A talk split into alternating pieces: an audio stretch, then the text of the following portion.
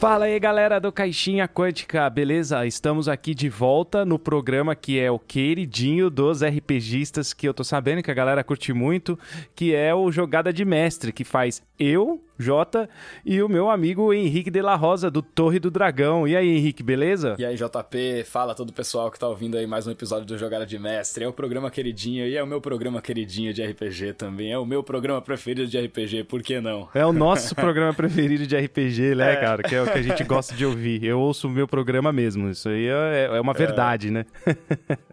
é, e é sempre muito divertido bater esse papo aí.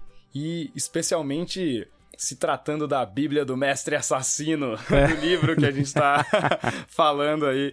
A gente está deschavando o livro, né, do Keith Aman, os monstros sabem o que estão fazendo. É, é realmente uma Bíblia para você que, que quer ter táticas mais avançadas e desafiar a, mais a fundo os, os jogadores, né? A gente fala do Mestre Assassino, mas é brincadeira, não é para matar os players, né? Nem, o, nem, nem, os players, nem os personagens. Não. é pra, só para deixar difícil, só para dar um desafio, um Exatamente. gostinho, né? Mas antes deixa Exatamente. eu passar uns recados aí, pessoal que quer acessar nossas redes sociais, Instagram arroba caixinha quântica, Twitter arroba caixinha e a gente tem todos os episódios do Jogada de Mestre e outros no www.caixinhaquântica.com.br. E como é que acha o Instagram e o site de vocês aí, Henrique? Legal, para saber mais sobre a Torre do Dragão, no nosso site fácil, torredodragão.com.br. É, temos também nosso Instagram, arroba Torre do Dragão, e o Facebook Torre.dragão.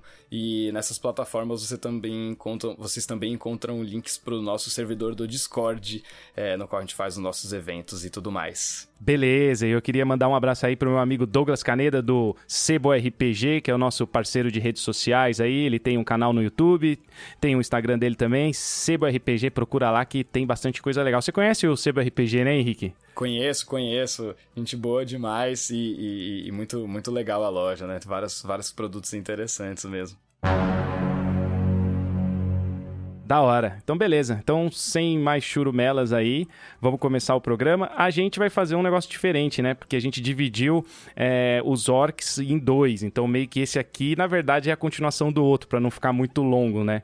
Então, a gente tinha feito o quê? Você lembra quais foram? Boa, nós fizemos o orc comum, né? fizemos o Orc Chef, né? E fizemos mais um também ou foram só esses dois? Não, foram só esses dois. Aí ficou para hoje. Foram só esses dois. Orog e Olho de Grunch. Né, que aí são Exatamente. variantes dos orcs aí, né? Então, assim, no D&D, no livro, né, no livro básico, só o Monster Manual, nós temos, então, quatro tipos de orcs, né, Henrique? A gente tem essas quatro variantes, né? Com quatro raças, uhum. sub-raças, uhum. sei lá como é que uhum. a gente pode chamar. Então, cada uma delas tem habilidades diferentes. Então, a gente está deschavando, analisando, para você, mestre, poder colocar eles dentro da, da sua aventura, dentro da sua campanha e usar de forma é, agressiva. usar de forma é, né, meu, mortal. Como um bom orc deve ser usado sempre de forma muito agressiva. Muito muito agressivo, é um orc mortal, né? De forma mortal, assim. Então, uh, acho que podemos começar com o mais simples desses dois, que vai ser o Orog, né? Sim. O Orog é um tipo de orc comum, só que ele é um pouco mais forte, né? Um pouco mais parrudo, ele é um pouco mais... Eu não, eu não vou dizer inteligente, né, Henrique? Como você definiria isso aí? Eu acho que a palavra não é bem inteligente, né, pra ele. É, não é. Mas é, eu acho que ele é mais inteligente do que um orc normal, mas isso não significa que ele seja exatamente inteligente. Eu acho que a questão do Orog é que ele tem um pouco mais de noção do que ele está fazendo em batalha, né? Ele não age tão impulsivamente quanto o orc, né? Isso que eu vejo. Ele tem, tem um pouco mais de um, um instinto de, de, de batalha mais aprimorado, assim, né? É isso que eu entendo. É, ele não vai acabar fazendo orquices, né? Como a gente falou no programa passado. Então ele, por exemplo... não tantas. Não tantas, algumas, né? É. É, tudo é possível no RPG, né, gente? A gente só tá aqui, né, destrinchando esse livro, que é maravilhoso. Uhum. Mas assim, ele não vai, por exemplo, desengajar que nenhum louco pra ir dar porrada no outro, porque ele é simplesmente é um orc, né? É, desengajar que eu digo, não usar a habilidade desengajar, né? Ele usaria, ele não tomaria é. a, o ataque de sim, oportunidade. Sim. Né? Ele não é, não é que ele é inteligente, mas ele também não é estúpido, né? Ele não faria isso. Já sim. o orc comum, a gente falou no outro programa que faria isso, né? Só porque quer dar porrada porrada no outro cara mesmo e foda-se, né? é, o, o orc comum só começaria a fazer isso depois que ele já começasse tiver a, a, a já começasse a tomar porrada e falasse, ih, peraí, eu acho que essa situação tá mais difícil do que eu imaginava. Aí talvez ele vá desengajar, mas isso com certeza não vai ser o primeiro instinto dele. Né? Não, não vai. Ele tem um lance interessante também, né? Que ele tem. Ele, ele vai ter o ataque múltiplo. Então ele vai ter dois ataques em uma, uma rodada, né? Na, na ação, Sim. né? Na ação dele. O orc comum já não, tem um só, né? É, é bem legal porque ele fica aí como um intermediário, né? Entre o orc e o orc chefe. A gente tá falando do orc chefe guerreiro, né? Na verdade, o nome.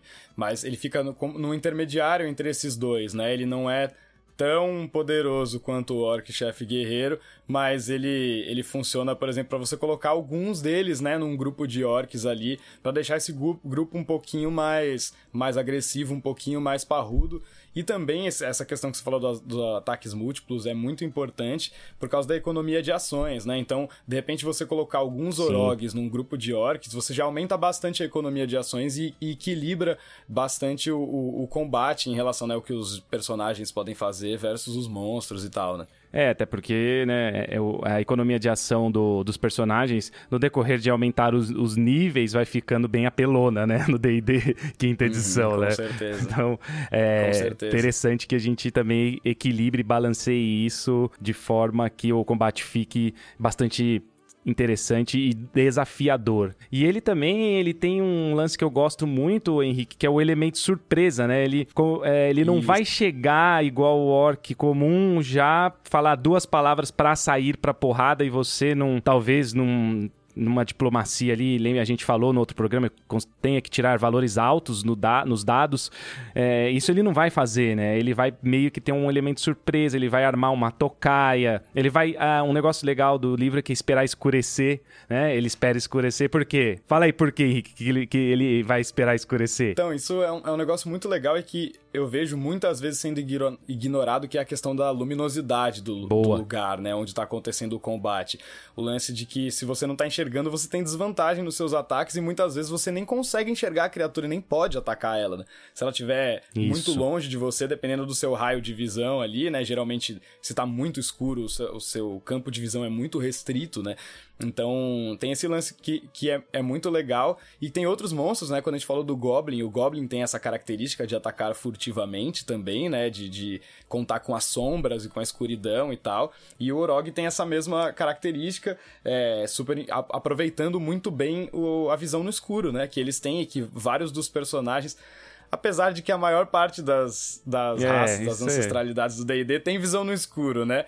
Mas no geral podem ter personagens, humanos principalmente, né, que não, não tem esse recurso e que vão sofrer bastante atacando toda vez com desvantagem, né? É, vamos imaginar que no grupo tem um elfo e um humano, né? Dois elfos, dois humanos, sei lá. Os orogs podem já ir direto nos humanos sabendo que vão. Não é que sabendo, né? Isso é em termos de regra, mas eles vão atacar com vantagem, enquanto os humanos vão atacar com desvantagem. Já os elfos vão estar equilibrados porque eles vão estar enxergando, eles têm visão é, noturna, né? Assim, mas foi. Você falou muito bem. É legal que o mestre sempre lembre disso, né? Porque isso é uma, uma bela de uma vantagem para as criaturas, é, utilizada a luminosidade. E eu confesso, até eu, às vezes acaba escapando, esquecendo, né? De repente você não tá pensando nisso, tá pensando em outras habilidades e outras coisas, e acaba deixando a luminosidade de lado, e é um elemento muito interessante dentro do jogo, né? Até porque causa é, vantagens e desvantagens para ambos os lados, né? É, dentro e fora de combate, né? Tem uma coisa também, tem um detalhezinho no, no negócio da visão no escuro, que é super importante, que é quando, mesmo que uma criatura tenha essa habilidade de visão no escuro, quando tá na escuridão completa, ela não enxerga cores, né? É. Ela enxerga tudo em escala de cinza. É assim, né, que o, que o livro do jogador descreve o lance do, do Dark Vision, né? Então, é, isso também pode ser um fator muito importante em termos de exploração, né? Você está explorando um lugar, você não enxerga as cores dele, por mais que você enxergue tudo que está ao seu redor, você tudo é cinza. Então, é, dentro e fora de combate, essa questão da, da luminosidade é muito importante.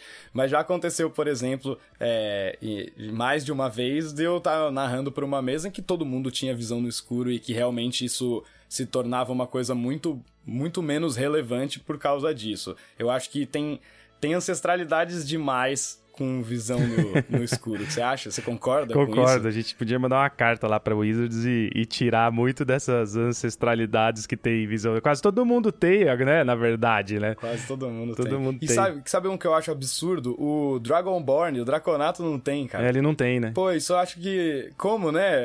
Ele tinha que ter... Ele, ele é um dos que tinha que ter e não tem. E é. eu tenho outras que você fala, hum, não sei se tinha que ter, né? Ele é um dos visão mais que tinha que ter, né? O Draconato, né? Pois é, eu acho também. Eu sempre acho isso muito estranho. Eu, inclusive, é, quando eu tô narrando, eu geralmente falo que o Draconato tem Dark Vision. Mesmo que na hora de fazer o personagem a pessoa não, não, não tenha colocado, fala, não, pode pôr Dark Vision, porque é, se todo mundo tem Dark Vision, o Draconato tem que ter Dark Vision também. Né? É, mas é o bom e velho homebrewzinho de leve, assim, né? Aquele homebrew hum, lightzinho que sim. não vai atrapalhar tanto é, as jogadas, né? Ali no. O equilíbrio, na verdade. É, o jogador fica feliz porque o personagem dele tem uma habilidade nova e não vai quebrar o jogo por causa disso, né? Tranquilo. Não, não quebra. E também, só para terminar aí, né? O Orog também, na verdade, ele é muito simples porque ele é, ele é o Orc que a gente falou no programa passado, com essas diferenças, mas apesar dele ser um pouco mais inteligente do que o Orc comum, ele também não é tão. Então ele vai também querer uma morte honro honro honrosa, uma morte, uma morte honrada, ele vai ele vai ir para cima também, ele não vai chegar aí e falar, não, vamos negociar aqui. Ele vai ir até morrer também, né? Ele tem esse. Ele vai ter essa característica, apesar da pouca, sei lá, sabedoria a mais que ele possa ter. Uhum. É, ele, é, ele de, de uma maneira ou outra, ele foi treinado no mesmo código de honra e, né, com os mesmos princípios de um outro orc, né? Então, é, ele com certeza vai, vai preferir, na maior parte das situações, lutar até o fim, né? Porque os orcs têm uma criação militar muito forte, né? Isso é muito importante, né, da raça, assim. Que eles, todos eles são, a maior parte deles, a imensa maioria, é treinado para batalha, para guerra, né? Então, os orcs que não são preparados para guerra, eles vivem escondidos dentro da tribo, né? Eles não são é, a, a, cara da, da tribo dos, dos orcs são sempre os guerreiros, né? Os outros, eles cuidam de outras coisas e eles geralmente não saem do, do, do canto deles lá na tribo, né? Então tem uma divisão muito forte entre os orcs guerreiros e os não guerreiros, assim, na cultura deles, né? Então é super importante considerar essa cultura militar, né? É, é como que o jogo. É como o jogo imita a vida, né? Eu, eu, eu, tô. Eu tô terminando de assistir a série Vikings, né? O atrasado, né? Cara atrasado pra caramba, né? Demorei muito. Mas assim, é, me lembra muito isso que você falou, né? Do, do, do, lance de ir pra batalha sem medo de, de morrer, né? Acho que até comentei isso uhum. no outro uhum. programa também. O fato é. de não ter medo de morrer deixa um, um guerreiro muito mais perigoso, né? Do que um que, mesmo treinado, ainda assim tenha medo de morrer, né? Os vikings não tinham medo uhum. de morrer, eles tinham certeza que eles iam pro Valhalla, né? Mas era uma certeza tão absoluta. Não, vou ir lá tomar hidromel a, a, a Vontes. Então era um bagulho uhum. legal, né? Os orcs também têm. É, não que tem essa religiosidade toda, mas eles também não têm medo de morrer, né, cara? Eles vão até o fim. Isso os torna inimigos bem perigosos, né? E é, e é muito legal você comentou do negócio de Valhalla. A gente tinha falado isso no outro programa, mas a gente não comentou que, ligando já com o nosso próximo orc, uhum. né, que Grunch, que é o deus, né, o, o deus líder do panteão dos orcs, ele também tem uma, uma promessa para os seus seguidores que morrerem em combate, né? Os orcs que, que morrem em batalha, os servos de Grunch que, que morrem em batalha, eles ganham o direito, né, vamos colocar assim, de lutar na batalha eterna que do exército de Grunch contra um exército de goblinoides. É, que eu esqueci agora no plano, não lembro se é no Abismo ou se é em outro plano, acho que é Acheron, se não me engano. É, onde acontece essa batalha eterna do exército de Grunch com o exército de goblinoides. Então, tem esse lance, né? O Orc, ele, ele também morre com essa certeza de que ele tá indo lutar pelo seu líder supremo em outro plano. Né? Aí, ó. É, uma, é muito parecido com o lance do Valhalla. é, da onde surgiu Cara, é, é, é, é, assim, saindo só um pouquinho do assunto, é muito foda da onde surge tudo que a gente curte muito de RPG, é, fantasia, tudo vem muito da mitologia nórdica, né? Você tem Anel dos Nibelungos, muito, né? Senhor dos Anéis. Você tem, você tem os anões, né, que faziam as, as melhores armas pros vikings, né? E aí a gente tem aqui também os anões. Aí tem esse lance aí também do orc. Cara, como, como influenciou, né, cara, muito assim esse lado lado da fantasia medieval. É, é aparente, assim, eu vejo na cara, é na lata. É verdade, é muito mesmo. E até esse lance da, da relação com os deuses, né? Porque se a gente for pensar na cultura medieval ocidental no geral, assim, é, tem o lance do catolicismo muito forte, né? Então não existe essa ideia de um panteão com vários deuses. Isso veio dessas outras culturas que se fundiram nesse lance da, da fantasia medieval, né? Então, da cultura nórdica, na qual é, você tem vários deuses, das culturas, né, da cultura grega, da cultura romana, né? De vários outros lugares, outras culturas que têm esse panteão é, politeísta, né? Que não são, não são culturas monoteístas. Então, eu acho que isso, isso vem desses outros lugares, né? Certamente não vem dos reinos de onde a gente tem é, hoje em dia os principais países da Europa Ocidental, né? Isso não vem da, da França, isso não vem da, da Espanha, né? Isso vem desses outros lugares adjacentes ali. Exatamente, mais ali escandinavos, né? No, é, ao norte. E também pode ser alienígenas do passado, também. tá? Segundo History, pode ser. pode ser que seja alienígenas do do passado. Então pode ser que eles existiram mesmo, mas, né, ah, é. foram embora. Tá? Mas isso aí é, é assunto para outro programa, né, Boa. né, Henrique? A gente vai fazer um de alienígenas do passado. Cara, pior é que tem umas aventuras, tem umas aventuras de D&D mais antigas, assim, do AD&D, se não me engano, que tem uns lances tem uma aventura, né? Você tá num lugar medieval e do nada você encontra uma nave espacial, né? Uns alienígenas, umas armas laser. Rolava bastante isso, né? Nas aventuras mais antigas, umas misturas, assim, né? É, é assim, tem, tem avistamento, né? Vamos supor que 2% dos avistamentos são reais, né? Vamos por aí 98% falsos. Mas você imagina naquela época sem eletricidade, pois nada, é. né? O tanto de avistamento que, que os caras deviam ver e achar que eram os deuses, né? Então isso ia corroborava muito ainda, muito é. mais ainda para acreditar que os deuses eram reais, né? Os deuses nórdicos ou romanos é. ou Aliens. gregos. Então muito louco, Aliens. né? Aliens.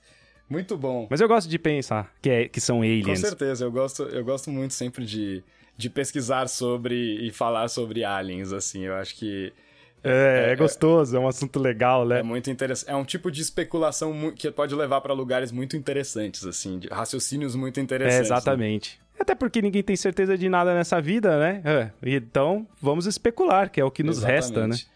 Mas o Orc Olho de Grunch tem certeza de que ele vai batalhar por Grunch depois no, no, nos outros planos, né? Na sua batalha eterna. E aí, qual que é a desse, desse Orc aí? Então, só, eu só queria é, falar antes de, é. de, a gente entrar no, no, no Orc, eu queria falar um, um, uma ideia de interpretação, Legal. assim pro orc, né? Então, por exemplo, eu vi, tava assistindo a série, né, do, dos Vikings, aí tem um, um, um, deles lá que é velhaco, chega pro cara e falou, deixa eu ir na, na empreitada com vocês, porque eu vi meus, todos os meus amigos morrerem e eu continuei vivo e eu preciso ir pra Valhalla.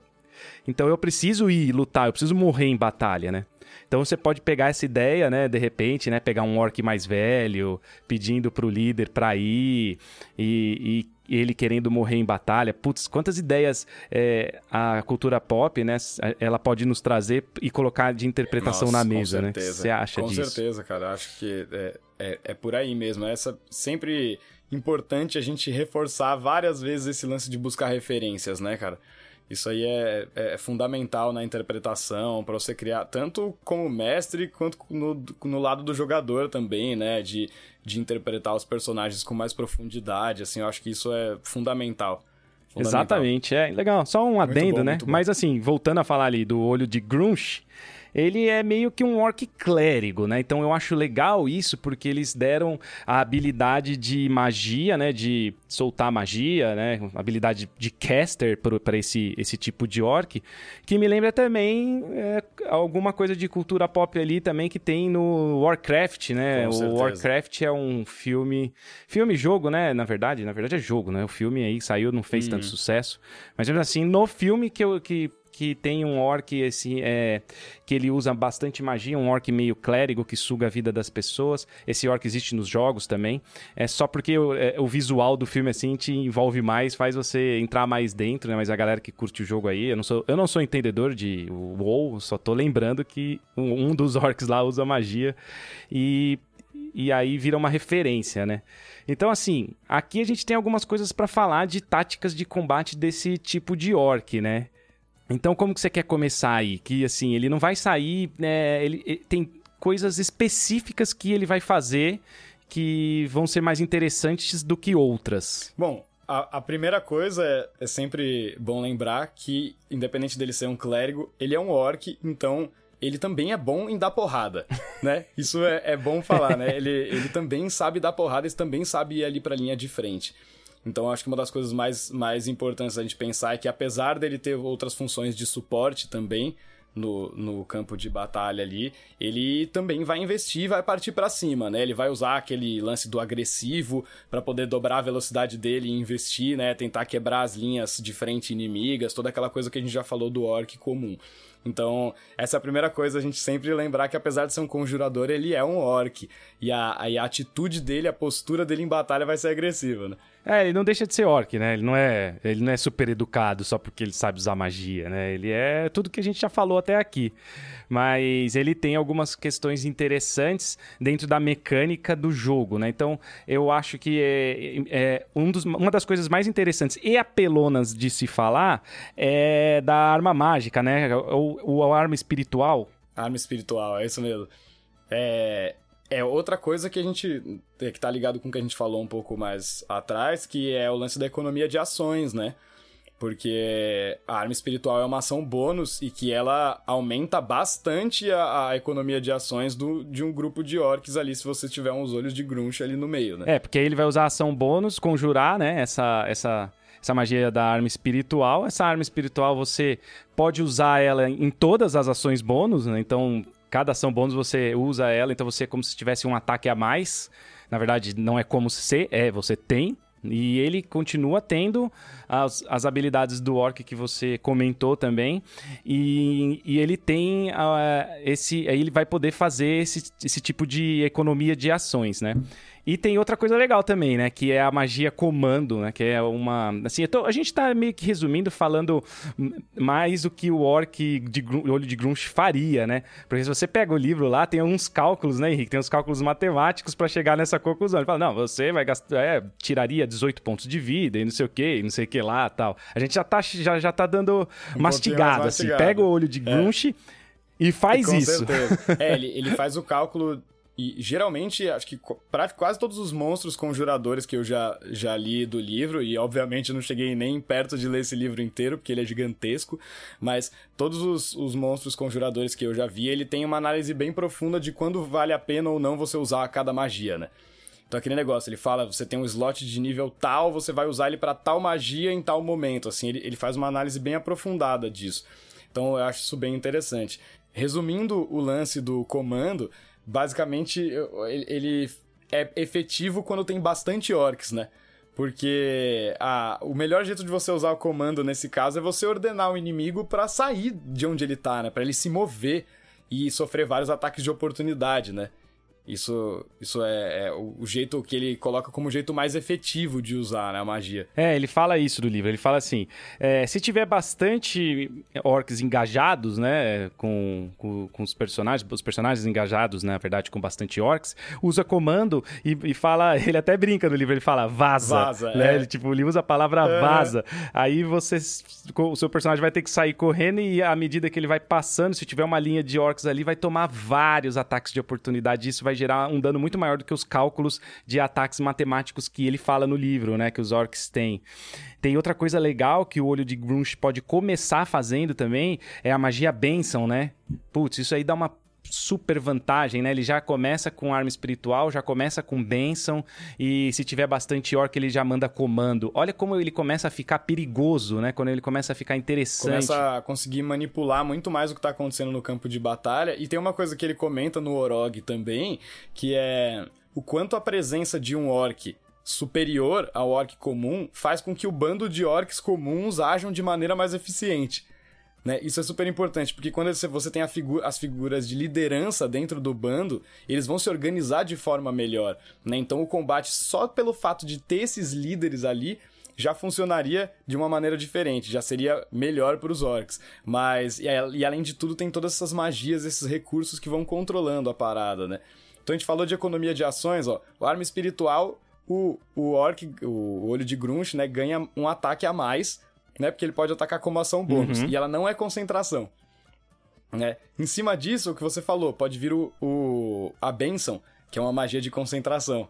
E que aí ela não pega só uma criatura, ela pega até três criaturas, né? É. E aí vai dar um bônus né, né, nas jogadas de ataque já, né? Nas jogadas de ataque e, se não me engano, em jogadas de salvamento também, né? Em salvaguarda, né?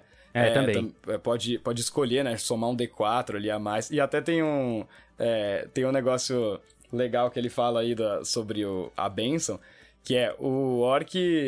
Primeiro ele vai abençoar ele mesmo.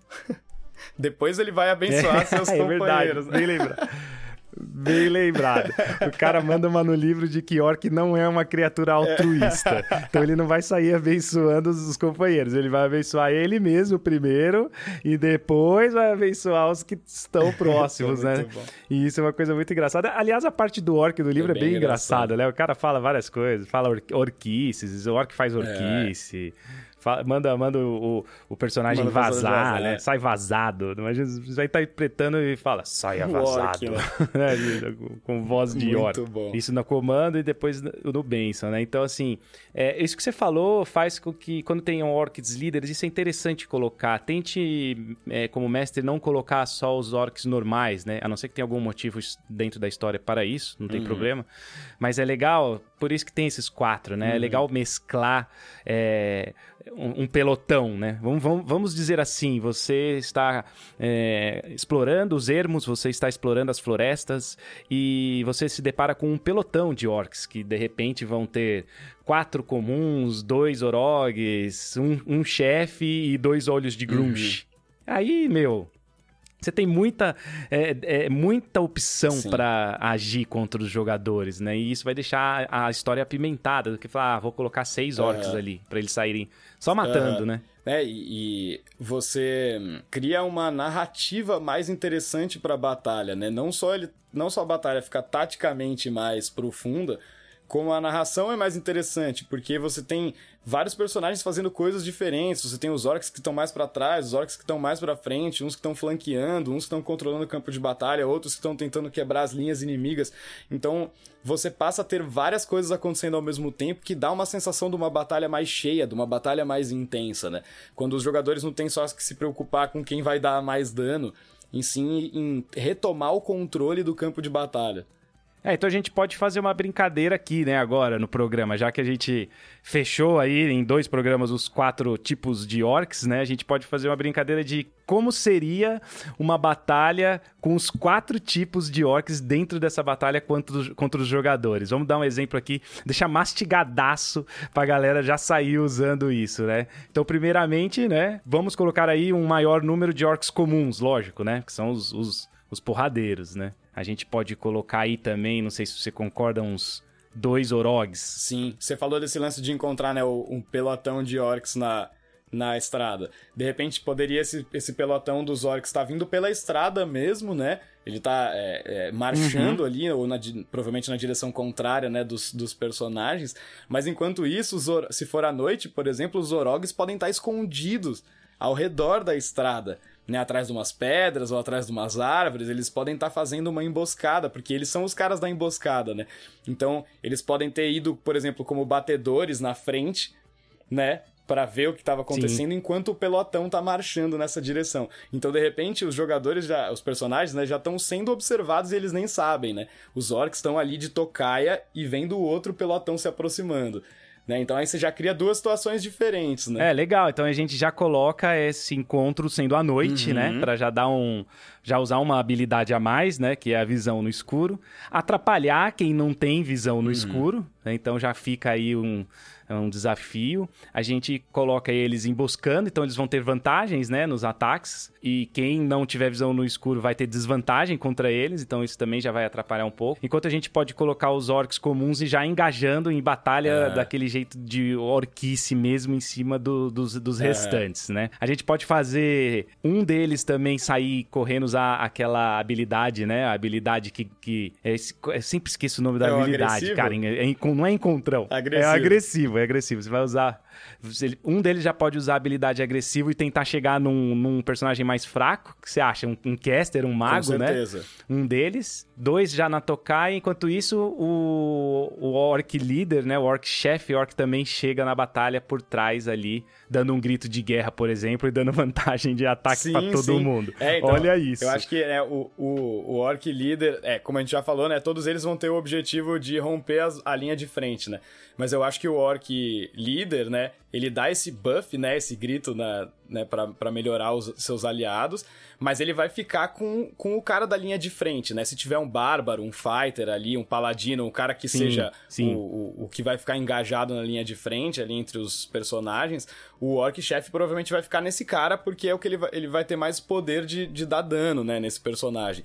Enquanto, enquanto isso, esses outros orcs, né, eles vão tentando romper as barreiras e pegar a galera que tá lá no fundo, né? Os, os casters, o, o arqueiro, o ladino que nunca toma dano. Exato. Com vantagem, né? Porque eles estão com um grito. Sim, né? sim. Então, é. olha só que legal. Aí chegam dois Orc Olho de Grunch. E aí, o que eles fazem, Henrique? já tá Bom, tá fudido, é, os caras já estão fudidos. De cara, a primeira coisa, né, que, que eles fazem, sem dúvida, é conjurar arma espiritual, né? Porque já aumenta esse lance da Sim. economia de ações. E a arma espiritual vai ser, o, dentro desse grupo de orcs, vai ser o melhor ataque à distância que, que os orcs vão ter, né? Isso é importante também, porque a arma espiritual você consegue mover a arma e atacar, né? Como ação bônus. Então, esses olhos de Grunch, eles podem engajar, né, de repente, com personagens que não são tão fortes da linha de frente. É, para ele poder ter uma chance maior de manter a concentração né, dos spells, então da benção, por exemplo, né? que ele for conjurar. E aí, enquanto isso, Sim. enquanto ele tá engajado com um, com um personagem ali, ele tá atacando o outro com arma espiritual, ou ele tá flanqueando esse outro personagem com a sua própria arma espiritual. Então dá para ele fazer uma série de coisas na hora que ele chega no combate. Inclusive, isso que você falou dele chegar no meio do combate, né? O combate começou, os Orogs atacaram, os Orcs atacaram, e aí do nada os olhos de Grunch surgem e mudam completamente a cena.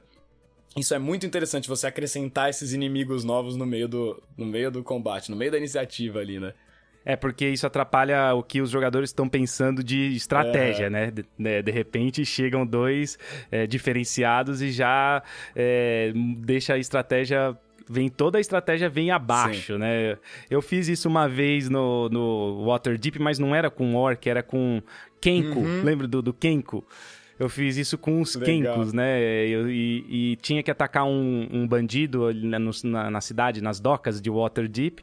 Só que tinham vários Kenkos escondidos, porque você sabe que o Kenko também faz isso, também faz tocaia, né? E aí a galera já começando as suas táticas contra o, contra o bandido, assim, e de repente em cada lado de cada um ali aparece um Kenko já atacando com vantagem, né? Então é uma, uma situação similar. Mas é, olha só que legal que fica o combate, né? Acho que aí dá, dá, dá pra até matar, né? Dá pra... dá. Não, o objetivo nosso é fazer você mestre e matar seus jogadores, tá? É é... é. Sempre foi mestre contra jogador, é, né? Que loucura, né? Aquela velha é, piada. Mas, né? mas é, em muitas mesas, infelizmente, ainda é, né?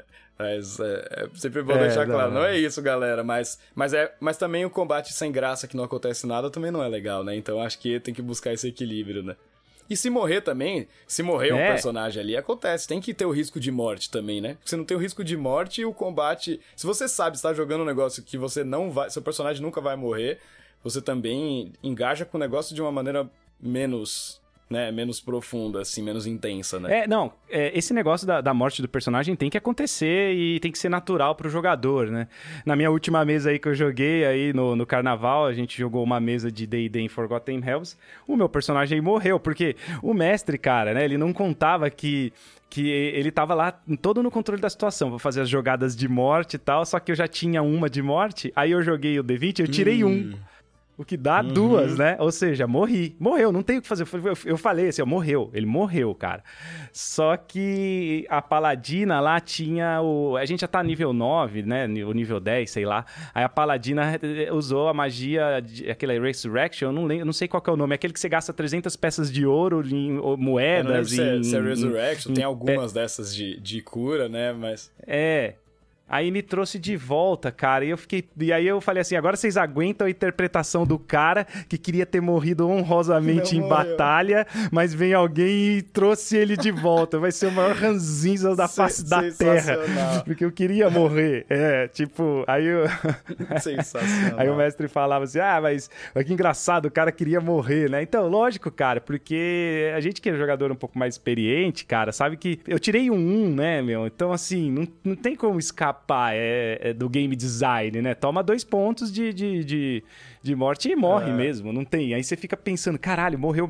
É engraçado que nessa hora você fica pensando o que, que dá para fazer, mas não dá para fazer é. nada, né? Já era, já é, morreu. Mas, mas, mas aí vem alguém pode te ajudar. Tem magias e tal, né? É, tem sempre como, como, como escapar, né? Como, como escapar de uma maneira ou de outra. Isso é um pouco fácil na quinta edição, mas a gente pode falar isso num, num outro programa, falar sobre isso no, aí, porque isso acho que é até um pouco fácil demais sobreviver às vezes. Sabe o né? que a gente pode fazer, cara? A gente pode falar de morte em geral, assim. Aí a gente dá uma deschavada, né, no personagem. A gente, a gente do Caixinha tem um, um, dragão falante muito interessante, que é o meu personagem morreu é, e agora, né? Uhum. Só que é meio que falando é, como o jogador se sente com relação à morte como você deve encarar, uhum. né? A gente pode abordar de outra forma, né? A gente pode abordar essas questões, né? Que nem tirei um, falar um pouco mais de mecânica, uhum. né? Que é a proposta do nosso programa, né? Tirei Sim. um, é, já deu dois pontos. De repente também falar como que é, funciona esse lance no Pathfinder, que é interessante pra caramba. Sim, fazer uma é, é bem diferente do D&D. Né? E analisar esses spells, né, de ressurreição e de cura e tal, e como que eles podem, de repente, ser modificados se você quiser mudar o tom da sua aventura um pouco e tal. É, exatamente, né, porque assim,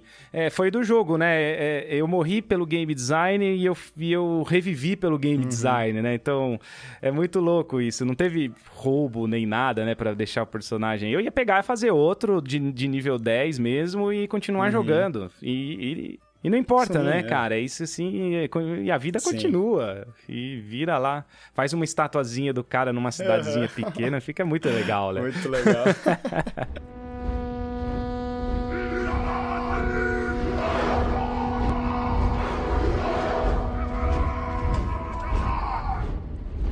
ah, mas é isso, né? Hoje, hoje assim, a gente deschavou os orcs, hum. né? Acho que é, falamos aí como é que Ó, a gente até mostrou uma batalha como poderia é, ser, hein? Usem isso, usem desse jeito e depois comentem, né? Comentem, vem falar com a gente, fala aí no, no Instagram do, do Torre, no Instagram do Caixinha, como é que, como é que foi depois que você usou os quatro tipos de óculos desse jeito. Esses é, a gente adora. Assim, são muito legais, né? O cara usou na, na, na, aventura dele, tá bem legal. Exatamente, a gente tem muito feedback bom, né, desse Sim, programa, ainda assim, bem, né? Ainda bem, o pessoal que escuta é demais, cara. Ainda, ainda bem, né? graças aos deuses, né? Graças a Odin, Thor, graças a... Grunge. Grunge, Corelon.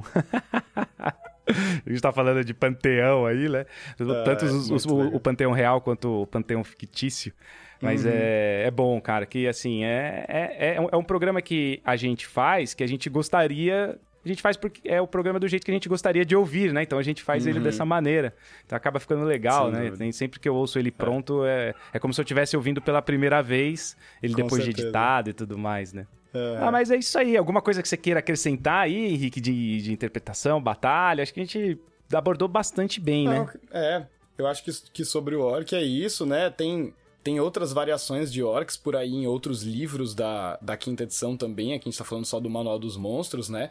Mas tem, tem outras variações e tal. Mas eu acho que é isso. Acho que a importância de conhecer esses detalhes sobre cada um dos tipos é justamente essa de você saber como combinar esses monstros e causar situações mais interessantes em combate, né? Acho que isso é uma das coisas fundamentais.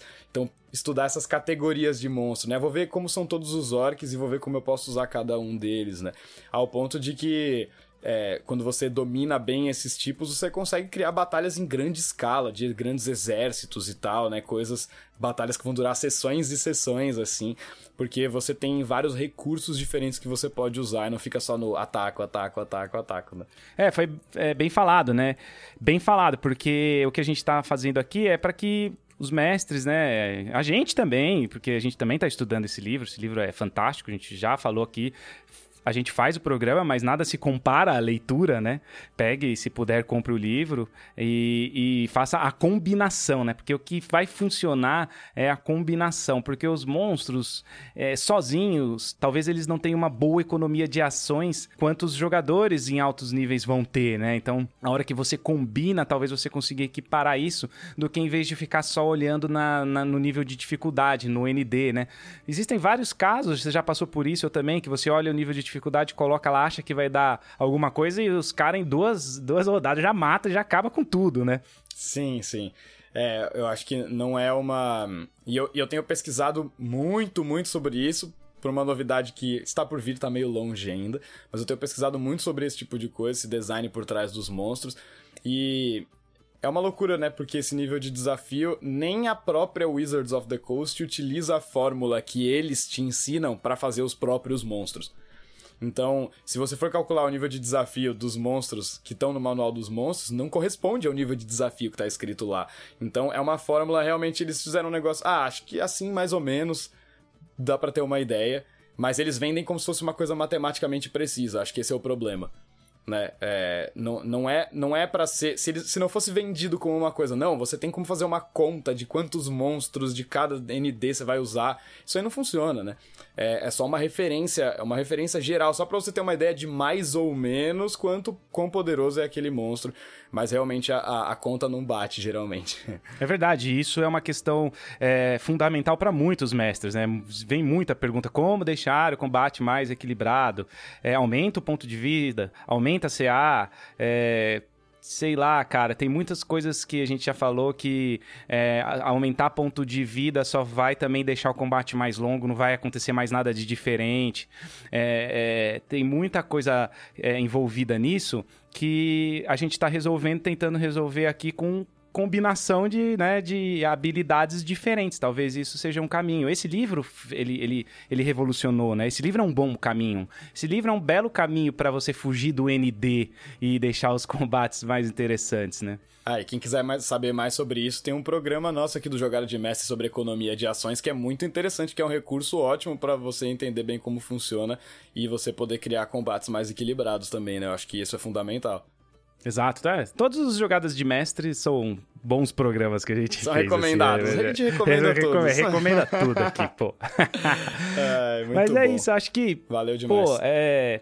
E peçam aí, né, se tiver no livro, né, porque normalmente é os que estão no, no, no Monster Manual, né, no livro dos monstros, Manual dos Monstros, pessoal aí que gosta do programa, peçam aí um, né, pra gente deschavar, contar, fazer uma, uhum. uma é, simulação de batalha, igual a gente fez aqui hoje, né? Ou alguma que a gente já tenha passado por isso, né? Por exemplo, eu tenho o exemplo dos Kenkos com, com o bandido. Sim. Eu tenho o exemplo também de dois espantalhos que eu usei também, as habilidades do, do livro, né? Você também já usou bastante, que eu sei, eu você usei me conta. Os, usei os magos já, que é bem interessante, o lance do, do mago, é, não, não só o mago, mas os outros casters, o acólito e tal.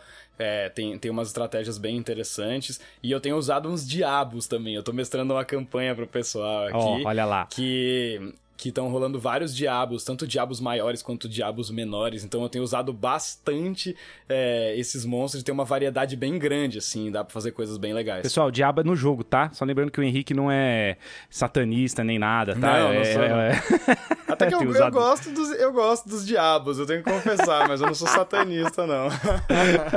eu gosto de usar diabos nos jogos, pô. Caramba. Eu gosto bastante.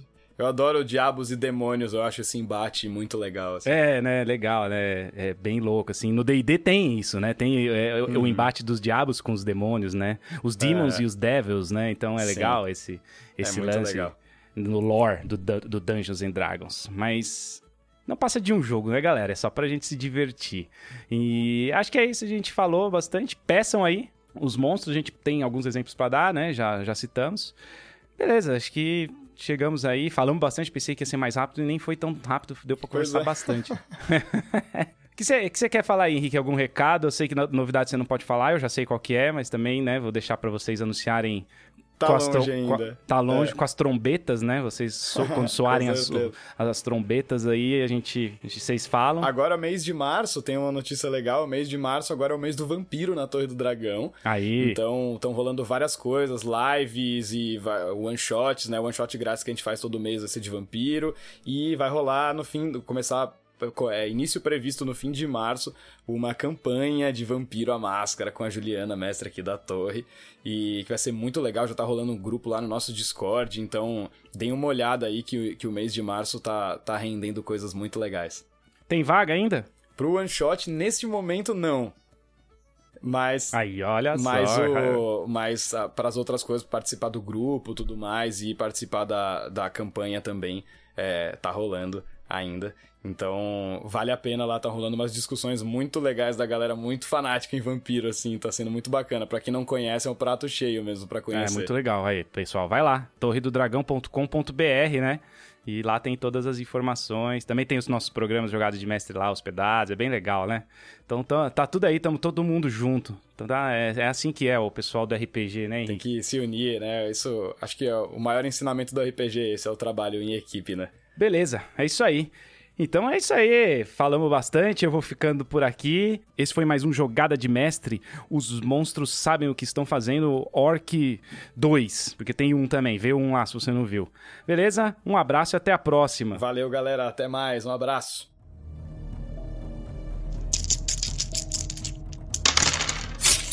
Oh!